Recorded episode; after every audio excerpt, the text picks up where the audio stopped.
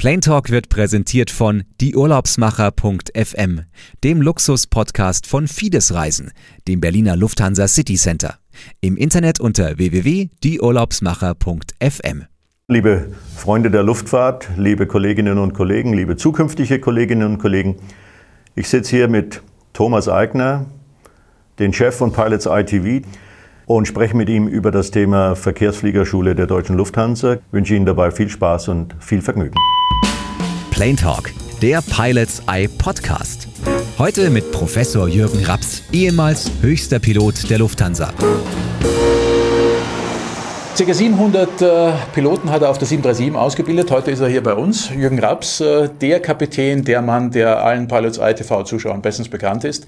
Und äh, was vielleicht nicht alle wissen, ist, dass er vier Jahre lang äh, die Ausbildung, und zwar die Verkehrsfliegerschule in Bremen, geleitet hat. Das ist heute unser Thema, denn momentan äh, geistert es äh, wieder durch alle Medien, dass diese Schule quasi das, ja, der Nukleus, vielleicht könnte man auch sagen, das ist die Nabelschnur der Lufthansa Lufthansa momentan vor dem Aussteht. Und äh, das ist heute auch unser Thema, um ein bisschen mehr über diese Ausbildung und über diese Schulen äh, kennenzulernen. Jürgen, wie sehr muss man in die Zukunft schauen, wenn man so eine Schule leitet? Äh, welche Indikatoren gibt es da möglicherweise, auf die man schaut, wo man sagen kann, da kann man ein bisschen ablesen davon, wie sich möglicherweise ja, die Fluggastsituation entwickeln wird? Schaut man da auf den Ölpreis? Schaut man da auf den Wohlstand der Bevölkerung?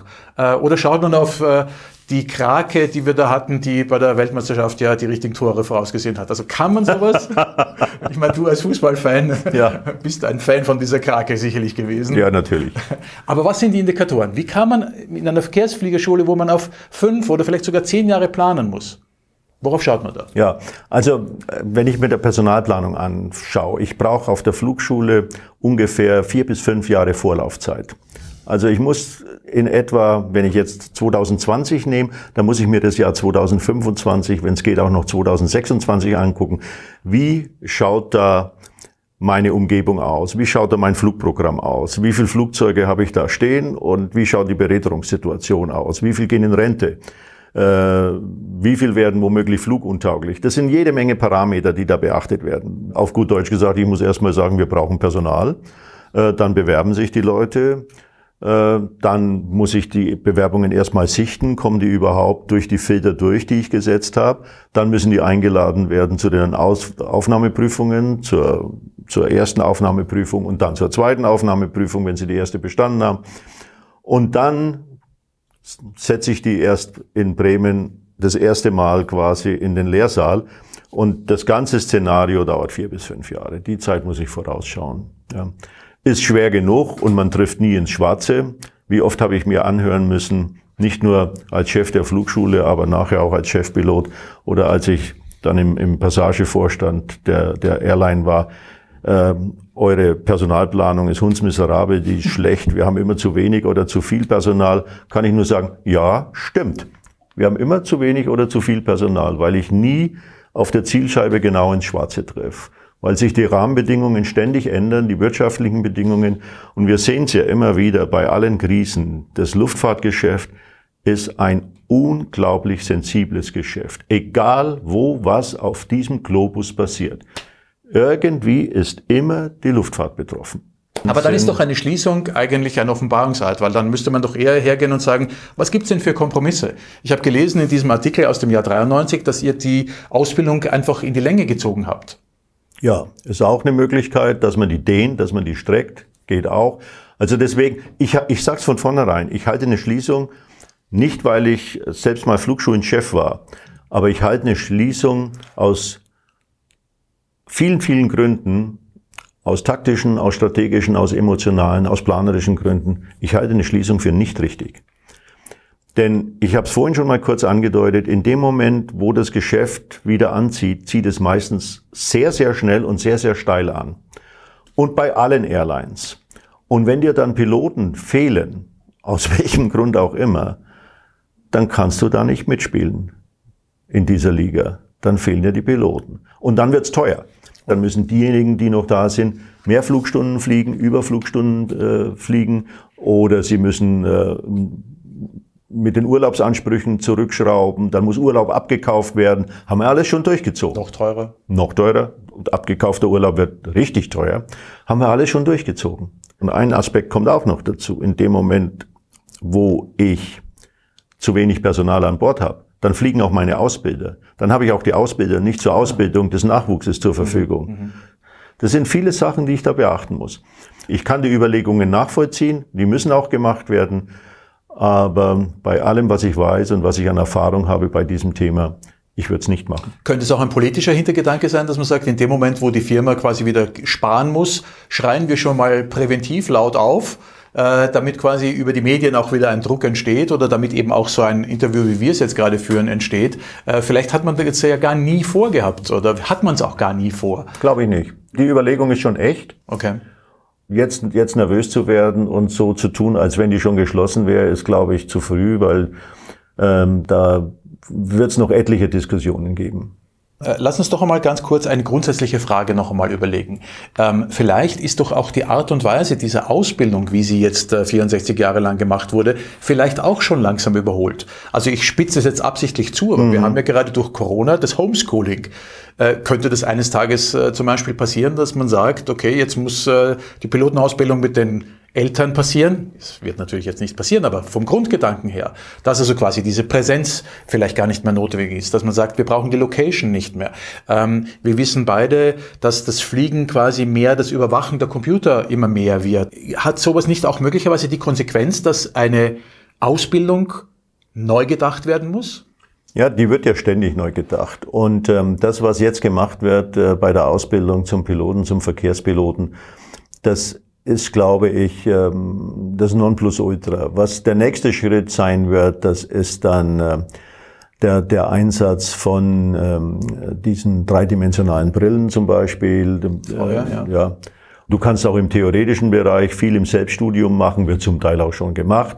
Aber es gibt immer noch viele, viele Trainingsinhalte und Ausbildungs-, Schulungsinhalte, die äh, wirklich den Lehrsaal erfordern, beziehungsweise Mann zu Mann oder Frau zu Mann oder was auch immer an Betreuung erfordert. Das wird nicht ganz wegzudenken sein. Also du kannst eine Ausbildung zum Verkehrspiloten, das kannst du nicht im Selbststudium machen. Noch nicht. Vielleicht mal in 20, 30 Jahren, aber im Moment sicherlich nicht. Planetalk spricht über die Hintergründe der Bremer Flugschule mit dem ehemaligen Schuldirektor und darauf folgend Chefpiloten der Lufthansa. Jürgen Raps. Phoenix Bayreuth München. Das ist äh, quasi dein äh, aktueller Flugplan. Man könnte sagen zu Hause, zu Hause und ein bisschen zu Hause. In München. Könnte man sagen. Könnte man sagen. Ja, ja, Jürgen, lass uns kurz das Jahr 1991 äh, geistig aufrufen. Die Lufthansa vermeldete damals einen Verlust von 444 Millionen D-Mark. Das waren sie noch. Du bist gerade ein Jahr Chef der Verkehrsfliegerschule in Bremen. Äh, um die geht es heute. Die Verkehrsfliegerschule äh, stand ja damals auch kurz davor, geschlossen zu werden. Du warst oh, der Chef. Ja. Ähm, aber die Meldung, dass sie tatsächlich geschlossen wird, wie jetzt in den letzten Tagen, kam nicht. Nein, die kam nicht. Die Lufthansa wurde damals durch den neuen CEO, den Jürgen Weber, gerettet. Der hat sie quasi wieder ins äh, Plus geführt. Ja. Der jetzige CEO hat 9 Milliarden Unterstützung bekommen oder bekommt er auch noch, aber er wird die Verkehrsfliegerschule trotzdem zusperren bin ich nicht davon überzeugt. Die Meldung, dass sie zugesperrt wird, ist ja noch nicht gekommen. Im Moment spricht man nur darüber, dass man darüber nachdenkt, die Schule eventuell zu schließen unter bestimmten Voraussetzungen. Noch ist sie nicht geschlossen, jedenfalls ist das mein Kenntnisstand. Und ähm, das, ist im, das entspricht dann in etwa dem Kenntnisstand von 1991. Lass da waren wir genauso weit. Ne? Ich habe einen Zeitungsartikel gefunden aus der AZ aus dem Jahr 93. Ja. Streckenstreichungen, Flottenreduzierungen und Produktivitätssteigerungen im Cockpit werden 1993 zu einem voraussichtlichen Überhang von 400 Piloten im Liniendienst führen. Das bedeutet auch, dass Lufthansa den zurzeit 412 Nachwuchsflugzeugführern, NFF, nach dem Ende ihrer Schulung keine An äh, Arbeit anbieten kann. Zu diesen Flugschülern gehörte übrigens auch ein gewisser Herr Carsten Spohr. ah, okay. Das heißt, ja. der hat das selber komplett auch miterlebt. Der hat es miterlebt, natürlich. Der war damals Lehrgangssprecher, als ich Chef der Verkehrsfliegerschule war. Okay. Ähm, so. Ich habe das Gefühl, das ist so ein permanentes Auf und Nieder und dass so eine Schule geschlossen wird, ein, ein bisschen wie ein Seismograph ist. Kann man aus diesem Wunsch, die Schule zu schließen, die äh, gesundheitliche Situation der Mutterfirma ablesen? Ja, natürlich. Also zu solchen äh, Entscheidungen äh, wird immer gegriffen, wenn es dem Unternehmen schlecht geht, ist ja klar, wenn, äh, wenn Liquiditätsprobleme auftreten. Äh, also, dass darüber nachgedacht wird, darf einen nicht erschrecken. Das ist ganz normal. Es wäre schlimm, wenn nicht darüber nachgedacht würde.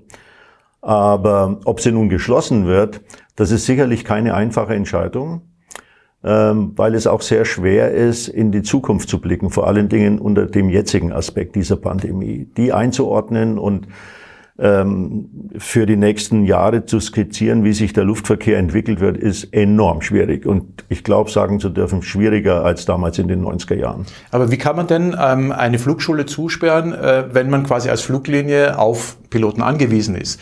Ja, also ich, mir schwebt da vor, es gibt verschiedene Alternativen. Also ich kann eine Flugschule for once and ever, also für immer schließen und sagen, okay, wir, wir werden genau verkaufen, wenn das in Bremen überhaupt zu verkaufen ist am Flughafen unter den jetzigen Umständen. Ja.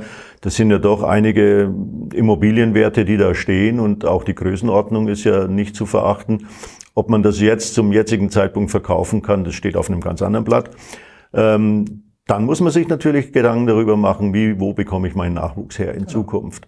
Und da muss man auch wissen, wenn das Geschäft wieder anzieht, wovon wir sicherlich alle ausgehen, ähm, Frage ist eben wann, aber wenn das Geschäft wieder anzieht, dann zieht es überall an. Und dann ist der Markt an, an guten Verkehrspiloten, der ist sehr schnell leergefegt. Und ähm, ob sich äh, eine Airline wie die Lufthansa auf sowas einlassen will, da setze ich mal ein ganz, ganz großes Fragezeichen. Man kann auch sagen, ich mache die unter den jetzigen Umständen vorübergehend zu. Das ist ja auch eine Alternative, dass ich sage, okay, ich weiß, mehr oder weniger in den nächsten zwei bis drei Jahren brauche ich sicherlich keine Nachwuchspiloten. Ähm, und ähm, sage, ich mache die Flugschule als Kostenträger, ist ja nun äh, mache ich die zwei bis drei Jahre dicht und fahre sie dann wieder an, um dann wieder Nachwuchspersonal zu rekrutieren. Die Schwierigkeit, das wollte ich sagen, der Planung und die Parameter, die da beachtet werden müssen, ähm, wenn du wieder Personal brauchst, die ist schon immens. Damals schwirrte der Begriff des Campus Hiring durch die Gegend. Wurde auch überlegt, wenn wir zumachen, machen wir nur noch Campus Hiring. Das heißt, wir greifen halt das beste Personal von anderen Flugschulen ab oder von anderen Airlines ab. Es funktioniert nicht. Bei der Menge, die eine Gruppe wie die Lufthansa braucht, mit jetzt in voller Schönheit 750 Flugzeugen, die natürlich jetzt zum Teil nicht fliegen, aber in ein paar Jahren werden die wieder fliegen. Die kriegst du nicht. Vor allen Dingen nicht, wenn du sie brauchst. Denn dann hired British Airways, dann hired Air France, dann hiren die ganzen Kleinen um die Lufthansa herum in Deutschland. Die ganze Welt hired. Und äh, du kriegst schon dein Personal. Da musst du mit den, mit den Bezahlungen hochgehen, natürlich. Es wird alles immens teuer. Und es muss alles überlegt werden, solche Geschichten.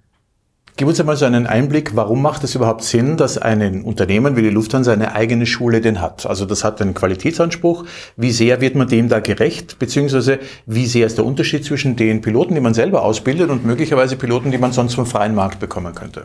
Also wir müssen ja nur mal die 50, 60 Jahre, die die Flugschule schon existiert, nach hinten gucken. Es ist ein, du sagst es schon, es ist ein Qualitätsproblem, ein Qualitätsthema und es ist ein Quantitätsthema. Und wenn ich meine eigene Ausbildung habe, was de facto fast alle Airlines auf diesem Globus inzwischen als Konzept fahren. Die einzigen, die noch ein anderes Konzept fahren, das sind die Amerikaner. Die rekrutieren anders, aber die Europäer, British Airways zum Beispiel, Air France, äh, Swiss natürlich, weil sie zum Lufthansa, zur Lufthansa Group gehört, auch eine Auer, die rekrutieren alle über eigene Flugschulen, auch eine Singapore Airlines, selbst die Chinesen Emirates hat ihre eigene Flugschule gegründet. Ähm, und dann natürlich die, die Schulung im Rahmen der Airline-Philosophie von okay. vorne weg. Ja, ja. Ich suche die Aufnahmeprüfung bei der Lufthansa, beim DLR ist ja auch so gestaltet, dass man nicht einen Piloten sucht oder einen Tausendsasser oder einen Zehnkämpfer, der in der Lage ist, jetzt ein Flugzeug zu steuern, sondern wir suchen ja Kapitäne, potenzielle Kapitäne, die in der Lage, die in der Lage sind, den vierten Streifen und die Anforderungen, die durch den vierten Streifen entstehen, zu erfüllen. Hm. Wenn äh, ein Mitarbeiter, ein Pilot, ein Kapitän das Unternehmen verlassen muss. Wie oft wird dann hergegangen und versucht zu schauen, ob man das quasi auch schon als Filter äh, früher hineinnehmen kann in diese Aufnahmephase. Also ganz konkret natürlich German Wings. Ähm, da gibt es eine psychologische Problematik. Ja geht man dann her und oder ist man hergegangen und hat gesagt, man schaut sich quasi wirklich auch die gesamte Karriere von dem Herrn Lubitz an, immer, um immer, zu schauen, immer. also wie funktioniert das? Oder immer. ist man da zu einer, irgendeiner Erkenntnis gekommen? Was, ja, was gibt's da? Nein, man guckt sich das immer an. Okay. Man, weil man, man ist ja immer darauf bedacht, dann äh, das ganze System weiter zu verbessern. Es ist schon sehr gut. Aber das heißt nicht, dass es nicht Verbesserungsmöglichkeiten gibt. Gab es danach eine Änderung, von der du weißt, weil das ist ja natürlich nicht mehr deine aktive Zeit, aber gab es nach German Wings eine Änderung in der Ausbildung oder in dem Filter, Leute aufzunehmen? Ja, gab's. Ich kenne die Details nicht, aber ich weiß, dass es gab. Sowohl in der medizinischen Auswahl als auch in der fachlichen Auswahl. Er war der Captain der ersten Pilots ITV Folge. Und er ist auch der erste Gast in der neuen Podcast-Sendereihe Plane Talk. Jürgen Raps, ehemals höchster Pilot der Lufthansa, heute bei Thomas Eigner. Jürgen, Du hast sicherlich auch persönliche Erfahrungen zu der nächsten Frage, die da in die Richtung der Piloten, die in der Ausbildung sind, zielt.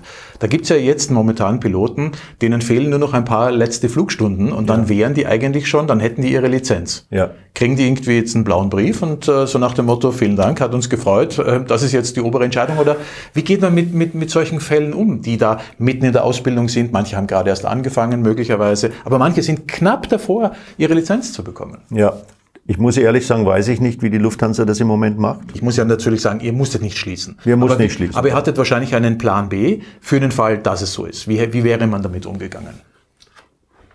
Ähm, hängt davon ab, was die Leute für einen Ausbildungsvertrag haben. Die haben jetzt sicherlich einen anderen Ausbildungsvertrag wie damals und in welcher Phase der Schulung sie sind. Und ähm, wir hatten damals einen Plan B, die einzelnen Phasen auf jeden Fall fertig zu machen. Und mhm. die Leute, die kurz vorm Type Rating sind, die hätten wir natürlich fertig gemacht, damals jedenfalls war das der Gedanke, bis zur der Lizenz, dass sie irgendwo dann ins Type Rating gehen können, wenn sie schon nicht bei der Lufthansa ins Type Rating gehen mhm, können. Mhm. Das wäre eine Möglichkeit gewesen.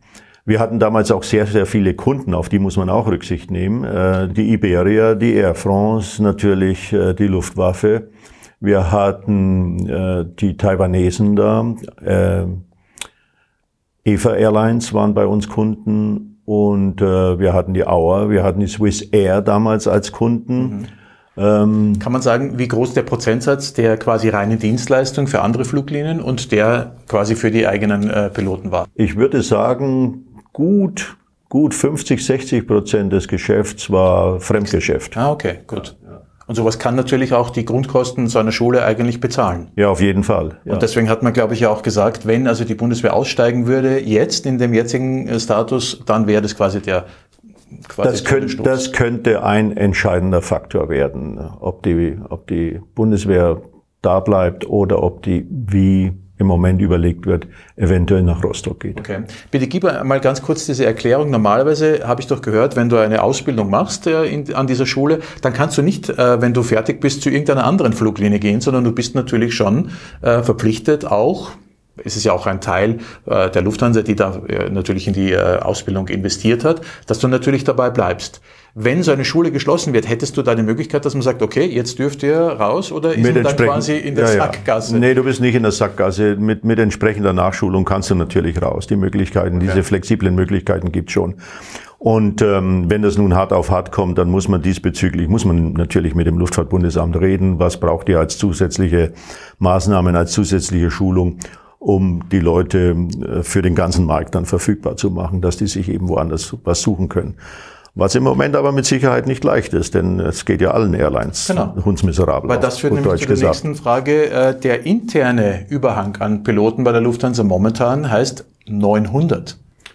Also Ja. das heißt, amtierende, fliegende, ganz normale, Ja. im Dienstplan vorhandene Piloten. Ja. 900, das ist eine Zahl, die Ja, das ist eine ziemliche. Hausnummer. Das ist eine, ziemliche Hausnummer. Das äh, bei der, bei der Lufthansa erstmalig so eine große Zahl an Piloten, die überflüssig sind, in Anführungszeichen, aufgrund des Szenarios, was man im Moment rechnet für die nächsten zwei, drei Jahre.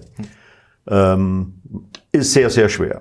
Also ich bin nicht mehr im Management, aber ich stelle mir im Moment die Einordnung der nächsten zwei, drei Jahre, die Wachstumsraten, die da stattfinden und wo die stattfinden, als extrem schwierig vor. Vor allen Dingen haben wir pausenlos wechselnde Rahmenbedingungen. Gerade heute Morgen lese ich wieder in einer elektronischen Zeitschrift, dass sich äh, morgen oder übermorgen die Ministerpräsidenten der Länder unter Führung von äh, Gesundheitsminister Spahn darüber einigen wollen, dass man diese Pflicht zum Corona-Test, wenn man aus einem Risikogebiet kommt, wieder aufhebt und die Leute, die aus einem Risikogebiet kommen, egal mit welchem Verkehrsmittel, erstmal fünf Tage in Quarantäne müssen und danach den Test machen. Das killt natürlich wieder alle Wachstumsberechnungen der Airlines und der ganzen Reisebranche. Weil wenn jemand, was weiß ich, nach Spanien will. Oder der fliegt in ein Risikogebiet oder kommt aus einem Risikogebiet, aus welchem Grund auch immer, dann wird er sich schwer überlegen, bei fünf Tagen Quarantänepflicht, ob er diese Reise überhaupt antritt. Erzähl doch deine eigene Geschichte, weil du wolltest ja nicht nach Deutschland kommen und äh, Ja, mit zwei Wochen Quarantäne ist das Ganze natürlich witzlos, okay. um es mal ganz frei zu sagen. Also das lässt sich quasi eins zu eins umlegen, auch auf Ja, den Massentourismus oder Massenverkehr, ja. dass man sagt, je länger Quarantäne ähm, verordnet ist, Ja. desto weniger wird geflogen. Ja, klar. Also das heißt, Spahn macht mit so einer äh, Entscheidung, Ja. der hat ja natürlich nicht die Lufthansa im Auge, aber kann der quasi eine Fluglinie komplett kaputt machen. Die, die ganze Reisebranche. Okay. Ja. Was wäre denn die richtige Lösung? Wenn Spahn mich jetzt äh, fragen würde, ähm, äh, wo gäbe es einen, einen, einen besseren Weg aus der Sicht eines Airliners?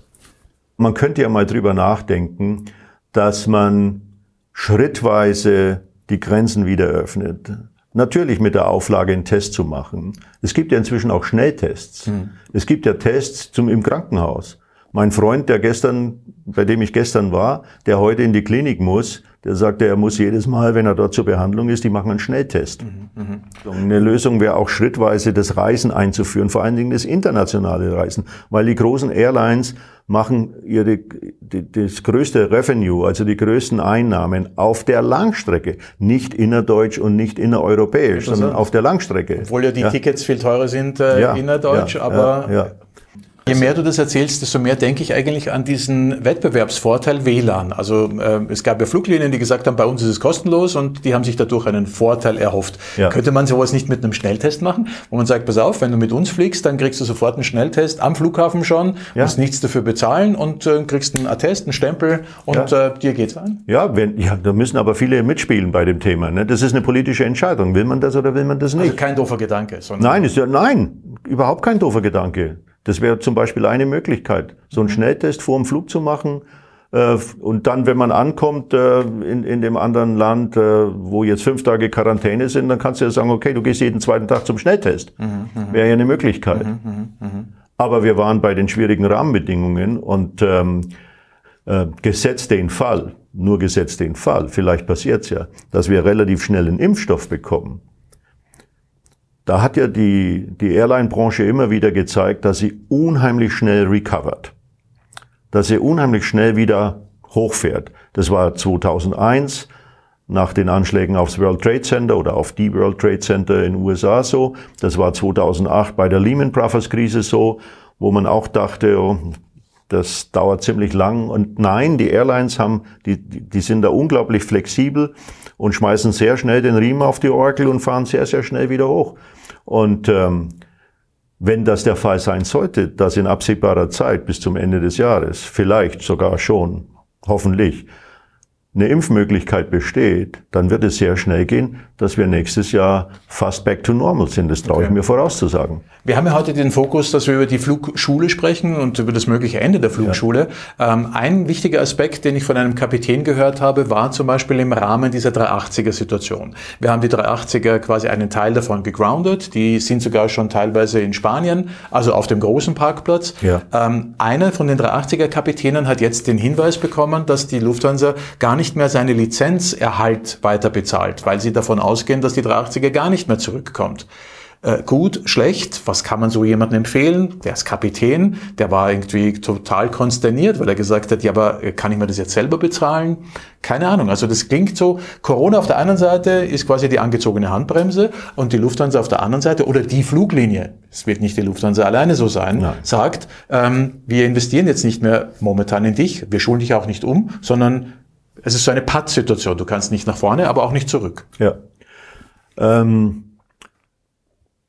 ich finde es gar nicht so schlimm, wenn die Lizenz, 380-Lizenz im Moment nicht aufrechterhalten wird. Das macht ja Sinn. Das Flugzeug steht, äh, fliegt auf jeden Fall vorläufig nicht, fliegt wahrscheinlich auch nächstes Jahr nicht. Das kommt ja leicht, leicht über die Lippen. Nee, das, das kommt ja gar nicht leicht über die Lippen. Äh, ich verkneife mir die Tränen dabei. Aber, aber es ist gar nicht so schlimm. So, eine, so, eine, so ein Type-Rating kannst du ja relativ schnell wieder zum Leben erwecken. Also falls die Lufthansa von heute auf morgen entscheidet, naja, vielleicht waren wir da doch ein bisschen zu negativ, ein bisschen zu pessimistisch. Wir lassen noch von den 14 380, lassen wir vielleicht noch vier, fünf oder auch sechs fliegen. Die Lizenzen sind schnell wieder zum Leben erweckt. Ähm, bei der 340 ist es anders. Ich glaube, die soll gar nicht mehr zurückkommen, weil die quasi die unwirtschaftlichste ist. Ja, ja, und dann muss man die Leute natürlich entsprechend umschulen. Da hilft ja alles nichts. Mhm, mhm. äh, man braucht sie ja irgendwo. Mhm, 900 mhm. braucht man nicht, aber Eben. die müssen dann abgebaut werden. Im Moment wird ja nach wie vor verhandelt mit den Gewerkschaften, ob man nicht eine Lösung hinbekommt, um Personal nicht entlassen zu müssen. Wird schwierig. An der Stelle hat man ja gehört, dass die Piloten selbst angeboten haben, auf einen Teil ihres Gehaltes zu verzichten. Ja. Du hast ja viele Jahre erlebt, quasi in dieser Streiksituation, dass die Piloten immer mehr wollten. Wie hat sich sowas für dich angefühlt, zum ersten Mal zu hören, dass die Piloten von sich aus, ich weiß nicht, ob es in der Geschichte war nicht, schon mal War nicht zum ersten Mal. War, war ah, okay. nicht zum ersten Mal. War 1991, das Jahr, das du angesprochen hast, genau das Gleiche. Okay. Da hat, äh, da haben die Piloten und auch andere Personalkörper, nicht nur Piloten wie jetzt, ist vergleichbar. Ich habe immer gesagt, guck mal in die Abmachungen von 1991 bis 93 hinein, da müsst ihr nicht so viel Verhandlungen machen, weil da steht schon alles drin, was man machen kann. Aber 900 kannst du nicht einfach so von heute auf morgen quasi für was anderes umschulen. Also das ist eine Zahl. Wie kann man damit umgehen? Gibt es da einen Plan B oder einen Plan C? Das muss mir denn, das, wenn, wenn es per, zu Personalentlassungen kommt, dann muss natürlich das Ganze im Rahmen eines Sozialplans gemacht werden, abgestimmt mit den Gewerkschaften. Im Prinzip geht es nach Seniorität. Die Jüngsten zuerst und die Jüngsten ohne Familienbindung, oh, nicht verheiratet, also ledig, keine Kinder zu versorgen. Also die Schlussfolgerung daraus wäre, wenn du quasi Pilot bei der Lufthansa bist, dann solltest du sehr schnell heiraten, ganz viele Kinder bekommen, damit du in so einem Moment, wenn es so einen Cut gibt, ja, äh, quasi dass der an dir vorbeigeht. Ja, dann viel Spaß. Plane Talk, der Pilots Eye Podcast. Heute mit Professor Jürgen Raps, ehemals höchster Pilot der Lufthansa.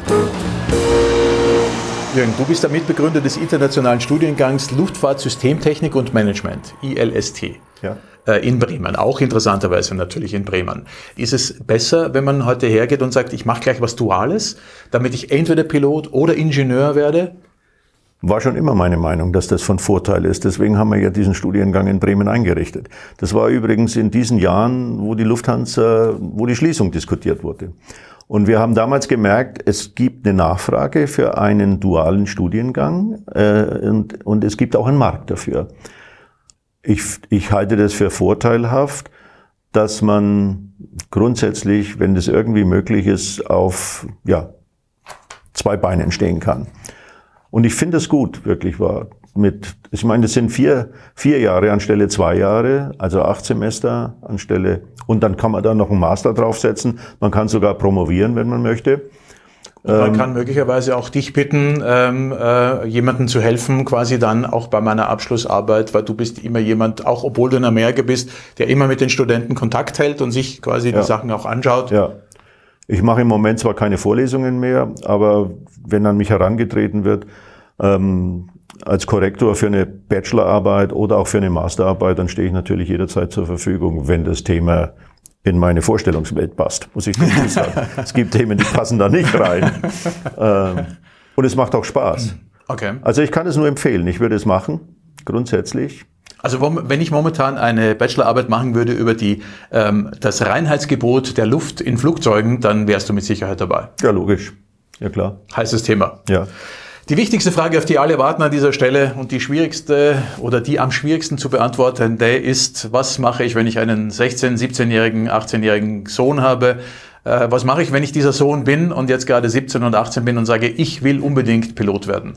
Was kann man so jemandem im Jahr 2020 äh, empfehlen mit all dem Hintergrund, den du hast? 41 Berufsjahre, 700 äh, Menschen, die du trainiert hast auf der 3.7, äh, vier Jahre äh, wo du quasi der Direktor warst und quasi immer den Blick auch in die Zukunft haben musstest. Was kann man heute jemandem empfehlen? Eine schwierige Frage.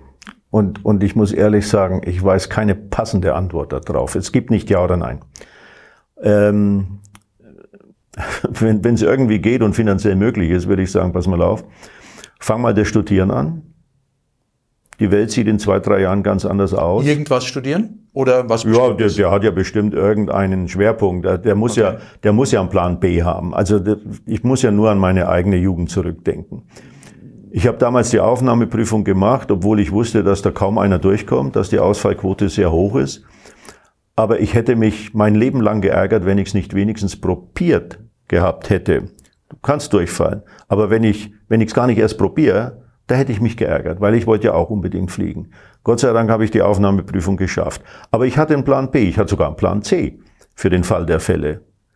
Ich hatte noch Bewerbungen laufen bei anderen Airlines, bei der damaligen Swiss Air, die nahmen aber nur Schweizer Staatsbürger, haben sie mir einen netten Brief geschrieben, also das Thema war erledigt. Also das heißt, er sollte wahrscheinlich ein technisch orientiertes Studium vielleicht anfangen. Ja, der kann auch Medizin anfangen. Also wenn der, wenn der wenn er will, er kann ja bis zum Physikum schon mal Medizin studieren. Das ist ja schon mal ein Pfund. Und dann kann man immer noch weiter gucken. Also die, die haben ja alle mehr oder weniger äh, interessante Hobbys und Interessen. Und ich kann jedem nur empfehlen, einen Plan B zu haben. Grundsätzlich im Leben einen Plan B zu und haben. sich möglicherweise auf diesen ja. DLR-Test auch besser vorzubereiten, weil ja. da muss man sich auch darauf ja. vorbereiten, dass man quasi, den kann man ja nur einmal machen und wenn man da durchfällt, dann war es das. Ja. Also das heißt, das ist ja quasi auch eine ganz wichtige Meilenstein. Ja, und wenn der Vater ein dickes Bankkonto hat, dann kann er seine Pilotenausbildung äh, privat finanzieren und durchziehen, auch bis zum Verkehrspiloten.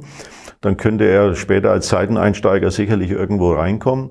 Ähm, also das sind Möglichkeiten, die durchaus da wären. Wie Aber dick ich würd, muss das Konto vom Papa sein momentan? Naja, na mit, mit bis zum kommerziellen, bis zum kommerziellen Schein also 150.000 müssten ja. da schon rumliegen. Ich hätte gesagt, 200, ja.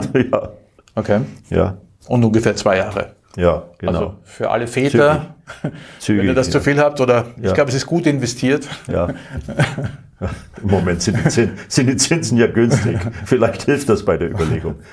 Bist aber, du froh, heute aber wie gesagt, Plan B muss, muss man schon haben. Bist Und du froh, heute nicht 18 zu sein? Ja. Ja. also Jürgen, die Aussichten sind nicht die eigenes, besten. Eigenes Interview zu dem Thema. Aber die Verständlichkeiten um dieses ganze Thema sind besser geworden. Ich bedanke mich recht herzlich äh, für diese Ein- und Ausblicke, die es äh, wahrscheinlich nirgendwo anders so gut gibt. Ja, danke. Hat Spaß gemacht, wie immer bei dir. Dankeschön. Engine One out. Plain Talk lässt sich abonnieren auf Spotify, Deezer, Apple Podcasts und YouTube. Alle Filme zu den Gästen und Geschichten im Internet unter pilotseye.tv. Engine 2 out.